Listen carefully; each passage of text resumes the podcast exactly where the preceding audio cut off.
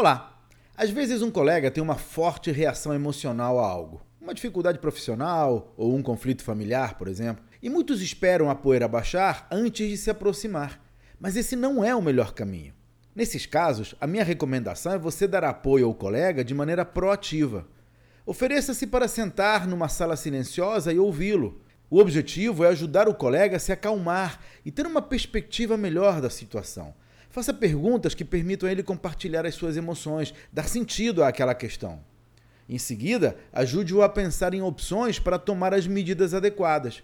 Criando esse espaço para que seu colega diminua a velocidade e processe o que aconteceu, você ajuda a tornar as próximas etapas bem mais tranquilas.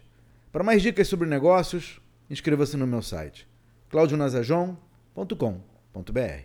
Até a próxima!